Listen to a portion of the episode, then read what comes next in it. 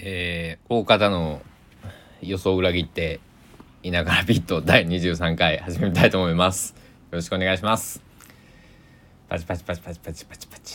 えー、2022年2月15日火曜日21時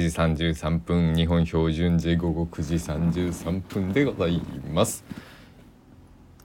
えー、今日3本目の更新です。まあ少しね1本目2本目ともえっと普段の僕にしてはあの短めにお送りしましたのでえっととえー、ちょっと喋ろうと思ったんですけど、えー、こんな時に限ってねタイミング悪く、えっと、LINE が来るよね。今かよ。彼はねえっとね今日僕がなんだろう起きてから、えっと、6時間ぐらいずっといつでも電話出れる状態だったんですね。でもう連絡なんまあ忙しそうだったからもう連絡来ないだろうからまあ飯でも食おうと思ってお店入った瞬間今からで注文した瞬間今からでで今電話できる？ってきていやいやいやいやっていうようなやつです。僕がタイミングが悪いのかもしれない、うん、それはそのものの見え方っていうやつ？バイアスってやつ？うん。なのかな。うん、で何を言いたくて収録し始めたかというと結構なんか今超個人的なことなんですけどいろいろこう今まで知らなかったことに挑戦をしています。挑戦をしているというより、えっと、楽しんでいる。うん。アートだったりとか、えっと、音楽でも今まで聴いてなかったアイリッシュの音楽だったりとかそのブラジルとか中南米の音楽とかえー、っと今度クラシックのコンサート僕はクラシックのコンサートはね行ったことあるんですけどねあのきちっとなんかこう聞いたことがなかったりしたんでまあとりあえずこうなんかそういうの、えー、知っています。でこれ前も話したかもしれないんですけどえっと人間のあのヒエラルキーえっとヒエラルキーヒエラルキー承認人人間の何やったっけ生理的欲求のヒエラルキーだったっけ？ちょっと待ってくださいね。っていうやつがあると思うんですけど、えっと、そのあれですよ。あのそのなんだろう。昔の身分制度とかのヒエラルキーではなくてえっ、ー、とねちょっと待ってくださいね。自己どれやったっけ？えー、これじゃないぞ。自己実現のためのなんかヒエラルキーみたいなやつ。あこれやこれこれ。えっと、マズローの欲求階層説っていうののヒエラルキーのことなんですけど、まあ、一番下からの三角形思い浮かべてください。で、えっと、一番下土台の部分が生理的欲求。でその次安全欲求。で3番目が愛情もしくは社会性の欲求。で、えっと、4番目が尊敬欲求。で最後一番トップに自己実現の欲求っていうのが来るよっていうのがこのマズローさんっていう人なのかな、えー、の欲がこう唱えたというか、えっと、提唱したんだと思うんですけど、えーまあ、よくこう使われているなんだろう。えー、まあ誰でも知ってはいないのかもしれないですけどある一定のそれなりにこう社会にねえっ、ー、と昔からこう伝わっているものだと思うんですけど僕これ、えー、去年の12月11日だったか10日だったかぐらいを境にこれを全部ヒエラルキーを逆にしたんですよ。だからどういうことかというとだから生理的欲求とか安全欲求だから何て言うのかな。あのじゃあ月にえっと十何万円ないと生活できませんよ。その住む場所とか衣食住っていうのを満たしてから次なんか、えー、余裕ができたら、えー、自分のやりたいことやるっていうのがまあ、えー、僕の今までの考え方だったんですけど。違うな。と一番もうやりたいことからやっちゃえと思って。で、えっと、そういうふうにまあ動き始めてとか動いて2ヶ月経つんかな。だから十何日だから。2月15日なんでね。2ヶ月経ってましたね。えー、そしたら、えっと、これ不思議なもんで、なんか、なんだろう、え別に頼頼んでもないという言い方はおかしいんですけど、なんか、僕が、こう望んでいるようなななんだろうな。まあいい人と今出会えてますすごくこの2ヶ月間。うん。いい出会いがたくさんあって。えー、うん。だからとてもいい2ヶ月間。まあそれはねあの悪いこと嫌なこともないわけではないですけども人間なのでねえっ、ー、とえー、今までと全く違った景色というか体感というか感情なってすごくあのえー、いい感じです。はい。楽しい。そして何が言いたいのかというと、だから、うん、もちろんね、そのヒエラルキーを逆さまにしたとしても、その衣食住っていうのは大切なわけなので、そのなんだろうな。だからこれをね、そのなんだろう。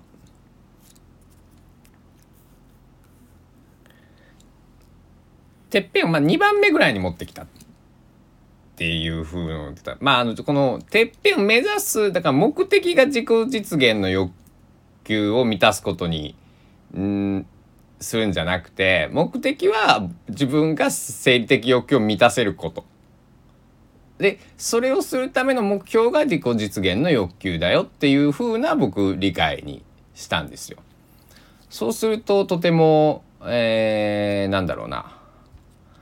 まあ、ストレスが減ったっていう言い方をすればいいのかな。うん。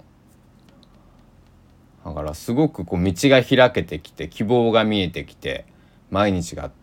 えー、以前より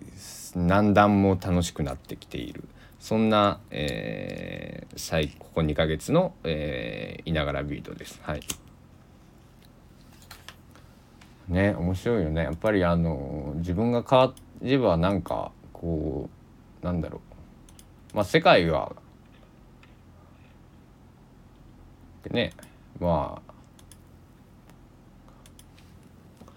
世界を動かす人もいるけどもまあそうじゃなくてまあいやそうでもあるんだけれども、えー、ある側面から見るとね。あただそのとりあえず自分から変わろうと思っています。でもう一個話したいことがあったんやけどな。これ話してたら忘れるんだな。えっ、ー、とどのことだ？あえっ、ー、と丹下健三建築を見てきた話でもなく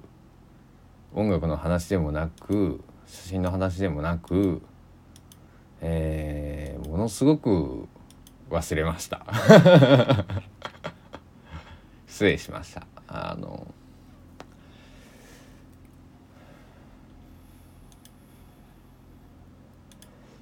そうですね。あのそうそうそうだからえー、あ思い出しました。僕だから本当に本気でえっと僕はあの香川旧香川県立体育館まあ通称船の体育館に本気で住みたいと思っているし、えー、本気で、えー、なんだろう。住みたいっていうのはいろんな、えっと、側面があってってその本当に実際にそのあそこ家として住むっていうのがまあベストなんですけどそれをしちゃうとあそこはやっぱり僕なんて言ったらなんだろう香川まだ6年目に入ったとこだしそのなんだろうなその外観的な思い出というかなんだろうなあのそのなぜか知らないけどあの船の大会に僕はすごい、えー、興味をそそられるというか大好きなんですよね。理由は分かんないです。うん。理由なんてないです、うん、好きだからっていう。それだけなんですけどで,、えー、でそうじゃなくてみんなその船の体感を残したいっていう方はそれぞれそのなんだろうえー、おそらくはねあのみんなその体育館を利用してきた方々でうんそういう思い出がねあの生活の中の一部としての思い出があると思うのでえっとできればそれはえっと置いといたまま。だからあのなんだろう。最高なのは僕はなんか管理人じゃないけども。管理人と僕はミュージシャン。というか、まあ、ギターを弾くので、まあ、防音のあるところ、えー、じゃないとダメなのでなんかどっか一個倉庫みたいなのが体育館ならあるだろうからそこを防音室スタジオみたいなのにして、えー、管理人兼、えー、なんだろう。まあ管理人ですよね。寮母さん寮夫さんみたいな寮長さんみたいな。なんかそんな感じにしてで後のね活用方法は別に何でもいいと思うんですよ。はい、あの 何でもいいというかなんだろう。県民の皆様が使いたいように使えばいいと思うしあのなんだろう。じゃあぼぼ仮にね僕がじゃあ、えっと、200億円あそこかかるんですよ。とりあえず買う買って現状のまま、えっと、適法状態にするのにね。でそこから毎年ビジネスとして運営をしていかなくちゃいけないっていう状況なんですけどえーえー、だからそれをやるにはもちろん僕は200億円なんてお金を持ってないのでしかも、えっと、県の持ち物なので、えー、今、えー、募集をしているそのなんだろう買い手の方っていうのは法人に限られるんですよね。それはだからあの県の持ち物なのでしょうがないと思います。なのでそこは理解をしているのでもしたとえ僕が200億円を今持ってたとしても買えないわけですよ要するに。だからお金では買えない。けれどもなんだろううんまあとりあえず、えっと、最低でもやっぱりあのこう現状のまま何かその安全な形であそこは残す残したいと僕は思っているし、えー、ベストは音楽スタジオみたいなのを作ってかつ体育館も昔みたいに使えたりとか何かその新しい形の、えー、部分もありながらその今日それで見てきたのは香川県庁、えー、県庁東館を見てきたんですよ。でこれも同じく丹下健三さんが建築をされている、えー、ものです。えー、で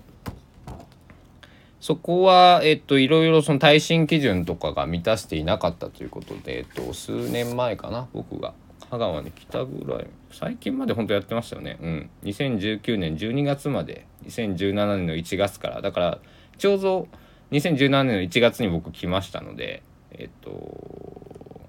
まあ県庁行ったの初めてだったんですけど市役所はね何度も行ってるんですけど県庁には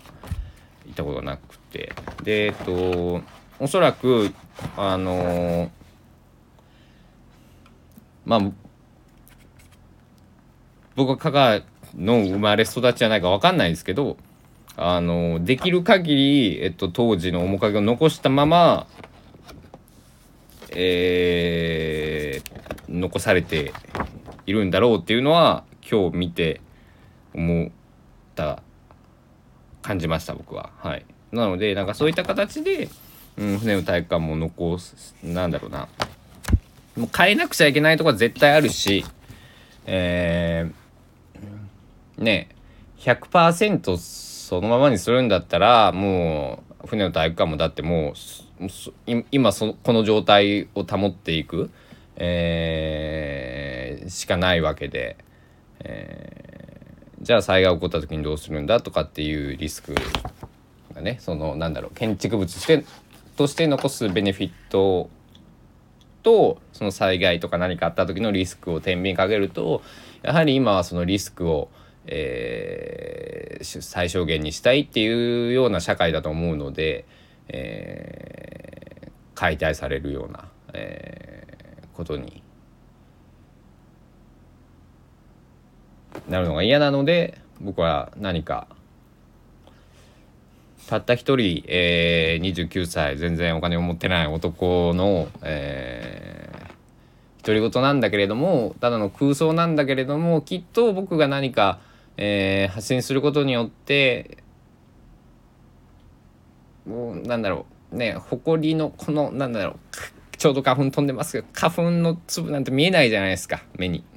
こんなあの普通の街にいたら山とか入りは別ですけど。それぐらいのことなんかもしれないけども何かこう新しい風というか、えー、僕にしかないアイデアなんだろうあそこに住みたいってなんだろう僕ツイッターとかインスタに書いたんですけど住みたいって思った人はいるかもしれないけどじゃあネット上にパブリックな場所に本名を出して書いた人って多分僕しかいないんじゃないかなと